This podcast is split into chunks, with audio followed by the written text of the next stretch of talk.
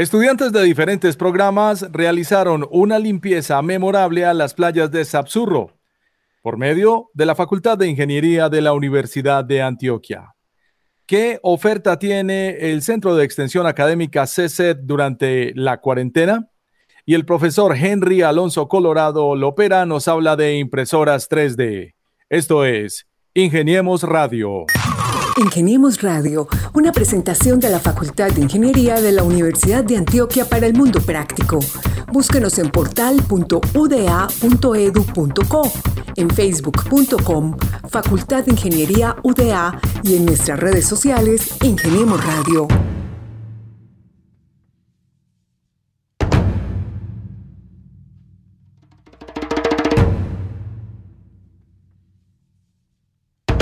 Bienvenidos a Ingeniemos Radio, el nuevo espacio de la Facultad de Ingeniería de la Universidad de Antioquia, un set informativo que tendremos tanto en la emisora cultural como en nuestras redes sociales a través de el estilo de podcast. Le doy la bienvenida a mis compañeros. Profesor Francisco Vargas Bonilla, bienvenido. Hola Mauro, hola Gabo, muy contento de estar acá, muy contento de este nuevo proyecto. Eh, a la expectativa de poder estar con ustedes, compartir este espacio, aprender todo este mundo de la radio lo más importante, poder contarle a toda nuestra comunidad y a todas eh, las personas interesadas en la ingeniería cositas interesantes en cada episodio. Y también un saludo especial a nuestro asesor en estrategia digital, el señor Gabriel Posada. Bienvenido a este espacio, a Ingeniemos Radio. Es un placer estar compartiendo con ustedes. Soy un gran seguidor de los podcasts del MIT y del New York Times y darle la bienvenida a este episodio 01 de la Facultad de Ingeniería de la Universidad de Antioquia es un completo orgullo. Empezando por contar que toda mi carrera en medios siempre ha sido cercana a los ingenieros. Así que es un placer compartir información y mucha diversión en este programa. Pues bien, para todos nuestros oyentes, este es un espacio donde tendremos cultura, información, innovación, ciencia, tecnología e historias bonitas de la gente que compone Facultad de Ingeniería y lo que hace la ingeniería para mover el mundo. Esto es Ingeniemos Radio. Ingeniemos Radio, una presentación de la Facultad de Ingeniería de la Universidad de Antioquia para el mundo práctico. Bienvenidos a Ingeniemos Radio, el programa de la Facultad de Ingeniería de la Universidad de Antioquia, donde hablamos de temas de innovación, investigación, tecnología, cultura y propósitos también sociales de los ingenieros. Estaba pensando aquí, ¿cuánto irá uno a pagar de cuota inicial para tener una impresora 3D en la casa? Ese es uno de los temas que tenemos interesantes en esta emisión de Ingeniemos Radio y es con el que queremos también abrir para nuestros oyentes. Profesor Francisco, ¿por qué no nos abre el contexto hacia el profesor Henry Colorado? Sí, señor, nuestro primer invitado de hoy es el profesor Henry Colorado del Departamento de Ingeniería Mecánica. Él también trabaja, es director del grupo CC Composites y nos trae una historia muy interesante que tiene que ver con tecnología muy actual y sobre todo cómo se usan esas tecnologías en esta época de pandemia. Porque en los tiempos de las impresoras que tenemos en las casas, pues también era muy difícil tener una de su propiedad. Profe, ¿no termina siendo esta una democratización de la manufactura contemporánea? La impresora 3D es una, un dispositivo se clasifica dentro de máquinas de fabricación avanzada, o sea, que son controladas por computadora. Se, más o menos funciona que se hace un diseño, puede ser en un programa de CAD, como de ingeniería, un programa 3D, y básicamente se usa un, un programa para programar la fabricación de ese diseño y se manda a imprimir. Y, y es una máquina entonces que es, eh, ha cambiado el concepto de fabricación, como lo dice Gabriel, porque eh, ya la fabricación no es solo vista como hecha en la industria, sino que también se puede hacer en las casas. Entonces esto, de alguna manera, es una democratización de la, la industria de manufactura. La impresión 3D también se conoce en un en medio más formal como manufactura aditiva, porque básicamente estamos es depositando materiales eh, generando la figura en 3D, mientras que en la fabricación convencional, como en la de un torno o en la de una ruteadora, lo que yo tengo es un bloque de un material y le voy quitando partes. Ese es un concepto como diferente. Y, y la, digamos, en esta coyuntura de la, el, del COVID-19, la pandemia, eh, ha sido una de las tecnologías emergentes que ha contribuido más precisamente porque eh, ha generado un nuevo modelo colaborativo a nivel de, networking de muchos grupos informales, eh, trabajando en conjunto con el gobierno y con la industria y supliendo en las necesidades que, por ejemplo, el personal de salud requiere. Esto más o menos se ha hecho en todo el mundo y esto eh, se supone que puede generar un o va a generar un cambio drástico en lo que son las nuevas tecnologías, porque se genera un nuevo modelo colaborativo a gran escala, donde eh, la información está disponible para todo el mundo y muchos usuarios intervienen. Medellín no ha sido la excepción y aquí también ha habido algunas de esas iniciativas en las que participan estudiantes de diferentes universidades, eh, médicos y mucha gente del común, pero también academia, industria y gobierno. Profe, usted hace parte del grupo de investigación CC Composites, es decir, uno de los grupos del Departamento de Ingeniería Mecánica de la Universidad de Antioquia. En este caso, ¿ustedes cómo están trabajando con esas impresoras 3D? ¿Qué proyectos están desarrollando? Sí, nosotros tenemos un grupo que es relativamente nuevo, pero ya es clasificado en la máxima categoría de Colciencia. Yo soy el director. este grupo tiene varias líneas. Una muy importante es la fabricación con manufactura aditiva o impresión 3D. Y allí, pues básicamente nosotros nos enfocamos en lo que es el diseño las partes y en la formulación de materiales. Particularmente nosotros hemos, hemos trabajado con materiales que, son poliméricos de dos tipos, los termoplásticos, que son los plásticos que son los más voluminosos, como el PED, el ABS, y también en resinas, que son eh, plásticos o polímeros mucho más resistentes, como las que se usan, por ejemplo, en aviones. Eh, y también hemos hecho otro tipo de trabajos que son con cerámica, con cementos. Eh, hemos apoyado a la industria en esto y tenemos varias colaboraciones también a nivel internacional.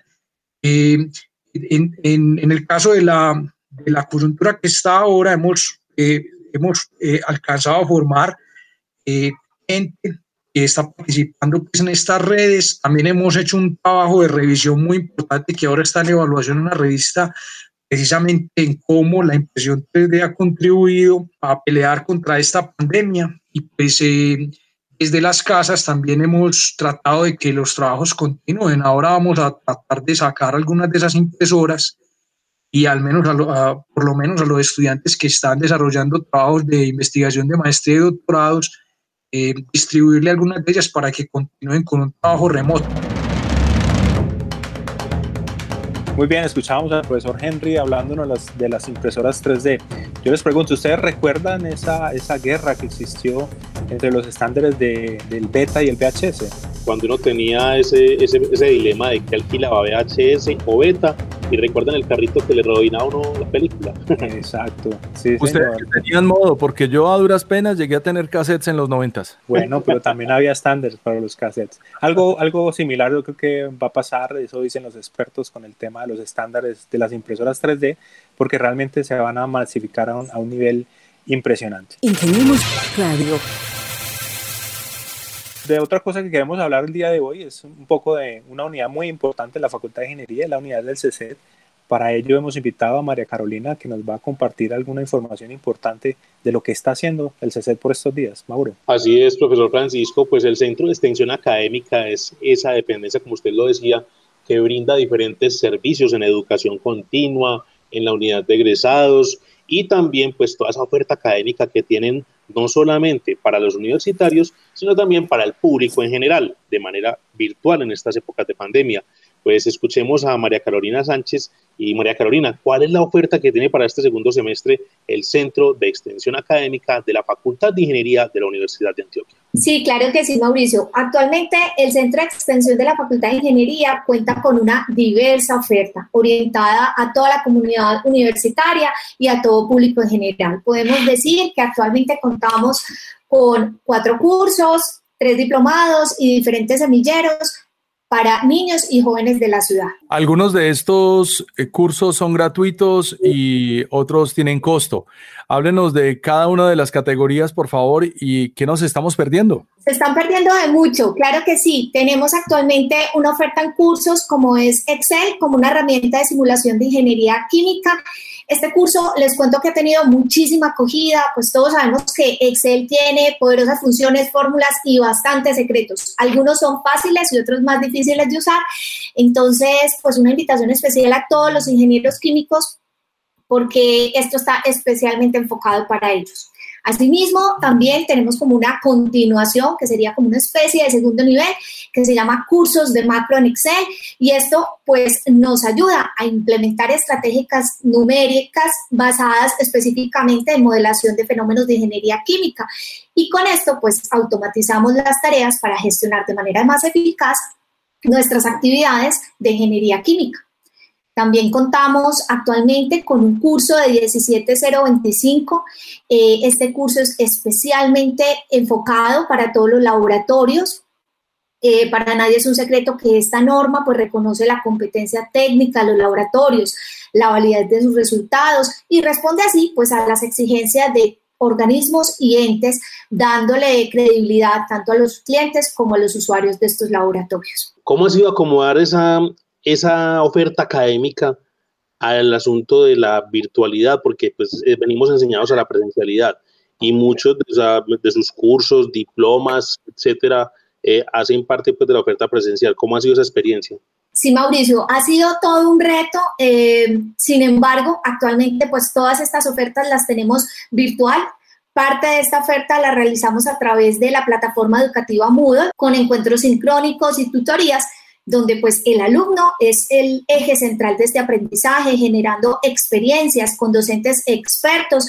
Esta plataforma es una plataforma de fácil acceso, es interactiva y parte de estos cursos pues han sido en colaboración o bajo la producción de Ingenia, que es la unidad de virtualidad de la Facultad de Ingeniería. Hablemos de otras ofertas que tiene el CECET, por ejemplo, la asesoría en consultoría, educación continua, y cómo les ha ido con eh, las prácticas académicas en esta temporada de COVID-19 que ha dificultado cualquier tipo de acción. Sí, ha sido complejo en realidad porque pues obviamente primero prima la salud de todos nuestros chicos, de todas las personas que están realizando estas prácticas académicas, sin embargo pues seguimos gestionándolas a través de las prácticas en el centro de extensión. Un asunto fuerte de Carolina también que tiene el centro de extensión son los laboratorios, o sea, tienen diferentes servicios de laboratorio, como por ejemplo el laboratorio de estudios ambientales y pues recientemente la Facultad de Ingeniería ya, digamos, ha puesto en marcha los diferentes procedimientos o procesos de bioseguridad. ¿Cómo van en este aspecto? Sí, claro que sí. Pues con esta noticia que estamos eh, abriendo pues a toda la comunidad el tema de los laboratorios, un eje supremamente importante del centro de extensión con una oferta diversa, también al igual que el tema de educación continua. Hablando de educación continua, ustedes ofrecen un programa de emprendimiento de la Facultad de Ingeniería. Esto estimulando la curiosidad por el emprendimiento y la gente que quiere pero que no sabe cómo hacerlo. ¿Cómo están los ánimos en el año 2020 y en este segundo semestre para el emprendimiento en la Facultad de Ingeniería? Bueno, Gabriel, la verdad es que esta pandemia tiene dos caras. Tiene una cara pesimista, pero también una cara muy optimista y esto puede ser un elemento potencializador para todos estos empresarios de la Facultad de Ingeniería eh, para que desarrollen ideas y de hecho así ha sucedido, han desarrollado ideas creativas y diferentes en torno a esta pandemia. Muy bien, María Carolina, finalmente pues para este segundo semestre que se avecina, ¿cuál es la oferta que tiene pues el Centro de Extensión Académica tanto para estudiantes como para, para los profesionales de otras áreas también de la universidad y de fuera de ella, pues que están atentos como a esa oferta académica, y a esa oferta de eventos y actividades que ofrece el Centro de Extensión Académica de la Facultad de Ingeniería. Claro que sí, Mauricio, tocas un punto muy importante. No solamente esta oferta está, eh, digamos que hacia nuestro público, que son todos los ingenieros, la parte administrativa, los egresados y también los estudiantes, sino también al público en general. Tenemos actualmente una oferta de, un diplomado que se llama un diploma en compliance corporativo, que nos ayuda a identificar y a gestionar estos riesgos entornos operativos y legales que las organizaciones, más ahorita con esta pandemia, pueden, digamos que, estar eh, allí teniendo problemas a gestionar todos los riesgos y porque también sabemos que el gobierno nacional y otras entidades emiten constantemente normativas y muchas veces no sabemos cómo administrarlas. Otro diplomado que también ha sido un éxito total es el diploma de gestión de activos basado en la ISO 55000. Esto pues nos ayuda a manejar de una manera óptima y sustentable eh, y eliminar los costos ocultos que hay en torno al mantenimiento de los activos en una organización. Tenemos el diplomado LAF, que es un diplomado de gestión de riesgo de lavados de activos y financiación del terrorismo, pues para nadie es un secreto que este tema es un tema supremamente importante, más aún en Latinoamérica, y por lo tanto, pues este tema del lavado de activos es un tema que dejó de ser solo para el sector financiero y tristemente pues ha llegado a otras organizaciones y a otros sectores. Entonces, en este diplomado van a encontrar todo el tema de fortalecer eh, su rol de empleado de cumplimiento, auditores internos y control en las organizaciones. Y por último, eh, y no menos importante, es toda nuestra oferta de semilleros, como es Aprendiendo Robótica, los semilleros de Robótica 1 y un nuevo semillero que se une, que se llama Programación for Kids. Este semillero es para los niños de 8 años de edad en adelante, para que ingresen a este mundo de programación de computadores, a través de herramientas muy sencillas y herramientas lúdicas que sé que al igual que los otros va a ser pues un semillero muy querido por los jóvenes de la ciudad. Hay más información en las redes sociales, están en Facebook como CESET Ingeniería en una sola palabra y en Twitter como arroba UDA. María Carolina Sánchez, un placer saludarte. A ustedes por la invitación, un abrazo muy grande. Ingeniemos Radio María Carolina Sánchez López, del Centro de Extensión Académica CESET, hablándonos de la oferta académica del Centro de Extensión para esta temporada. Desde luego, muchos, muchos cursos gratuitos. Sí, señor, y teniendo en cuenta de la, el eje la extensión también se vincula un poco con lo que es la investigación, que son ejes adicionales de la Universidad de Antioquia, y por supuesto, la proyección social de los ingenieros. Y eso es lo que queremos contarles en el siguiente contenido donde el profesor Francisco nos va a dar cuenta de qué es lo que se está haciendo en el Urabá antioqueño. La historia que vamos a contar o a escuchar es muy interesante. Vamos a escuchar al profesor Vladimir Toro. Él hace parte de la planta de profesores del programa de Ingeniería Sonográfica. Importante decir que este programa que ofrece la Facultad de Ingeniería en Urabá es único en el país. Y eh, de la historia que vamos a escuchar implica un trabajo articulado con la sociedad en un, en un proyecto muy bonito y es uh, tratar de descontaminar nuestras playas en esa zona. Eh, le cuento que hay una región muy bonita de nuestro departamento que es muy prometedora. Se trata del Urabá antioqueño. Desde hace algunos años, más bien desde el 2012, la Facultad de Ingeniería de la Universidad de Antioquia hace presencia en ese territorio pues con varios programas académicos. Uno de ellos es la ingeniería oceanográfica y hoy nos acompaña un profesor que ha sido muy activo y que ha desarrollado varias actividades no solamente con sus estudiantes, sino con las comunidades de esa región. Una de ellas, por ejemplo, fue la limpieza de playas en eh, Sapsurro, en esa región tan bonita. Por eso le doy la bienvenida al profesor Vladimir Giovanni Toro Valencia para que nos cuente inicialmente pues, de qué se trató esa experiencia de hacer limpieza de costas en el Urabá antioqueño. Profesor, buenas tardes y bienvenido. Muy buenas tardes, Gabriel y Mauricio. Muchas gracias por la invitación a, este espacio desde la sede de Ciencias del Mar. Pues eh, siempre dispuestos a compartir con ustedes todas las actividades que hacemos y en específico, pues esta actividad que mencionabas de la limpieza de playas. Quisiera empezar diciendo que realmente fue una actividad en la que estuvieron comprometidos todos los profesores de la sede eh, normalmente en un semestre lo que todos los profes tenemos son salidas de campo y entonces eh, hacia mayo más o menos del año anterior yo les propuse a los profes que, que, que sabía que iban a tener salidas de campo que nos concentráramos en un sitio específico del Urabá antioqueño para en un eh, periodo de tiempo de manera simultánea pudiéramos hacer todas las mediciones o todos los trabajos que ellos, eh, que ellos iban a realizar con sus muchachos. Entonces, de ahí fue que nació esta, esta, esta iniciativa Y pues esta iniciativa coincidió con algunas eh, que también se estaban desarrollando precisamente en el corregimiento de, de Sapsurro. Hay que notar pues que Sapsurro pertenece al, al, al, departamento del Chocó, pero nosotros por nuestra actividad tenemos una afinidad muy, muy grande pues con todas las comunidades del Urabá y del Darién antioqueño. Entonces, eh, en ese entonces, Ciudad Marina, que es una empresa de buceo, también estaba pensando en hacer una limpieza del fondo marino y fue entonces cuando decidimos unir esfuerzos entre lo que estaba haciendo Ciudad Marina, lo que íbamos a hacer con los profesores y juntar a todos estos muchachos con los que íbamos a ir de salida de campo para una actividad con la comunidad que redundó en cosas bastante importantes, pues entonces eh, este fue como el nacimiento de, una actividad, como les digo, que la llamamos, o que es casi como la toma, la, denominamos así, la toma de Sapsurro por parte de la Universidad de Antioquia. Toma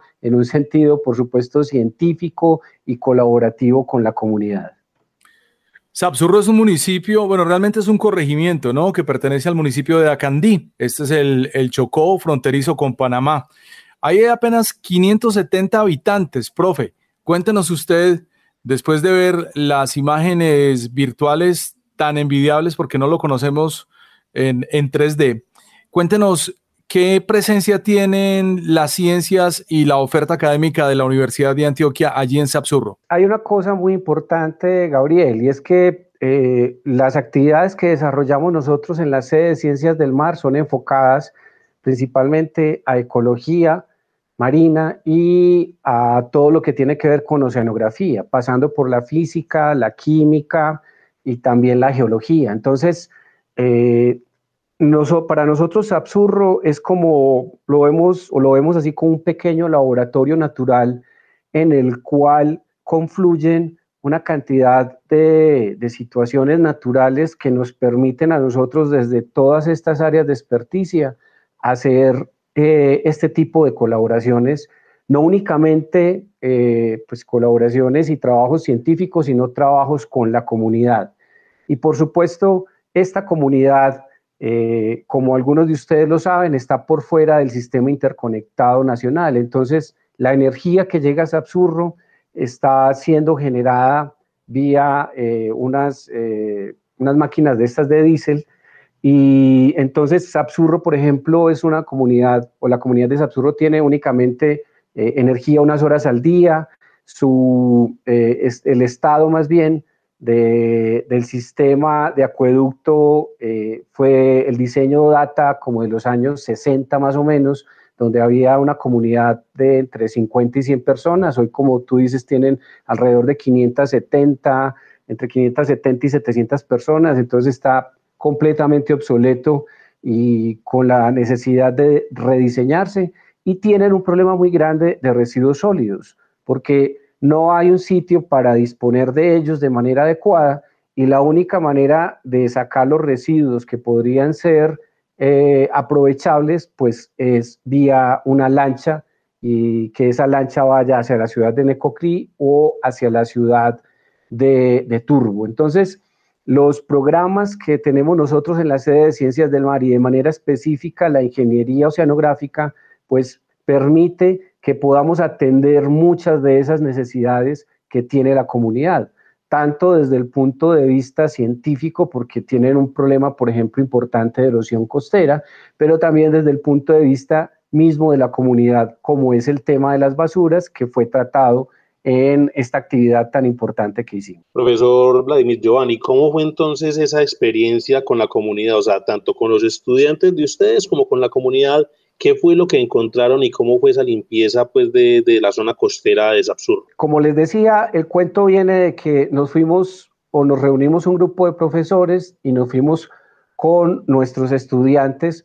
a hacer el trabajo académico que, que, teníamos que hacer en las salidas de campo. Entonces, para eso destinamos los primeros días de, eh, si recuerdo, fueron entre el 6 y el 12 de noviembre. Entonces, en los primeros días estuvimos desarrollando las actividades propias de cada curso. Al final de esos días, entonces hicimos la limpieza o eh, hicimos la actividad de la limpieza junto con eh, esta empresa Ciudad Marina y a esta actividad se unieron entre otras pues la Policía Nacional, la Armada Naval, la misma comunidad y nos estuvieron o nos colaboraron de una manera importantísima la Vicerrectoría de Extensión, la empresa Futura SEO, Simona del Mar y las mazamorras de Urabá, porque cada uno de ellos, en especial estas empresas que mencioné a lo último, hicieron un aporte porque entre otras cosas hicimos talleres con los niños, hicimos eh, o eh, proyectamos películas en la noche ahí en medio del muelle para los niños donde les dimos unos refrigerios y en los dos últimos días entonces eh, para que se den una idea del trabajo tan importante que hicimos, teníamos alrededor de 120 personas, 120 personas de la Universidad de Antioquia entre estudiantes y profesores, cerca de 60 usos certificados que estuvieron trabajando en el fondo marino. Y en estos dos días de trabajo en donde estuvimos principalmente trabajando en tierra, en, en la playa de Cabo Tiburón y en la playa La Diana, junto con la basura que, o los residuos que se recogieron en el fondo del mar, reunimos 1.720 kilogramos de basura.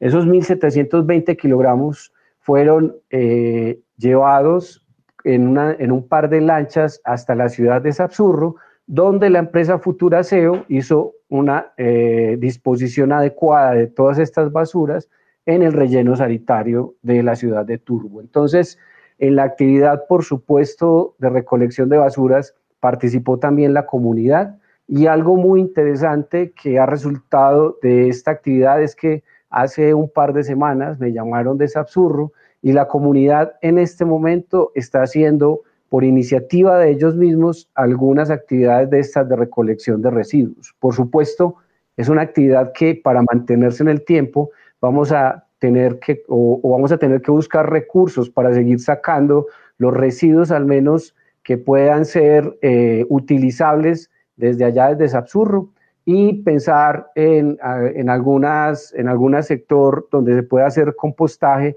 para que ellos también lo puedan aprovechar en sus cultivos. Profe, son casi dos toneladas de basura para un lugar de apenas 700 personas mal contadas. ¿Qué fue lo más extraño que se encontraron entre todos estos objetos que me imagino mucho plástico y cuándo es la próxima? Porque tiene que haber una próxima. Pues Gabriel, eh, encontramos, eh, yo creo que lo más curioso que nos encontramos fue un ermitaño. Ustedes recordarán que los ermitaños son estos eh, organismos que buscan conchas de mar para poderse, para poderse proteger. Resulta que en, una de las playas en donde había una cantidad importantísima de basuras, entre ellos tapas de gaseosas, un ermitaño decidió que su casa no iba a ser una concha, sino que iba a ser una tapa de gaseosa. Entonces, eh, fue una, una, cosa bastante interesante que, que una foto que logramos, eh, que logramos tomar, lamentablemente no, no fue eh, no fue una foto muy buena y entonces el profesor de ecología pues no pudo hacer una, una publicación con esta foto, pero pues ya se había reportado, se ha reportado a nivel científico que los ermitaños hacen este tipo de cosas. ¿Qué otras cosas así, pues que la verdad nos causaron mucha, eh, pues inclusive, eh, eh, pues mucha prevención con los muchachos, muchas jeringas, muchas agujas, perdón, junto con sus jeringas, eh, también habían muchos pañales, una cantidad importante de pañales de niños, por supuesto muchas botellas de cerveza y de licor. Había un lugar en el que parecía que ahí quedara la licorera del pueblo, más que eh, el sitio de depositación de residuos sólidos y pues todo el resto de las cosas que se puedan imaginar. Estas historias son las que dan cuenta de la proyección que tienen no solamente los ingenieros de la Universidad de Antioquia, sino como tal la institución, pues trabajando de mano con las comunidades en las diferentes regiones del departamento de Antioquia. Sí, señor, 1.7 toneladas recogidas y una sensibilización importante para las comunidades. Eh, hoy, Mauro, pues hemos hablado, Gabriel, de impresoras 3D, de la oferta del CCD en esta época de pandemia y que será el segundo semestre y esta última historia tan bonita. ¿Cómo podemos resumir el día de hoy, Gabo? Yo resumiría este primer episodio como ingeniería para las posibilidades del desarrollo en todas las regiones especialmente desde el corazón de la Universidad de Antioquia. Es un placer haber compartido. Esto es Ingeniemos Radio.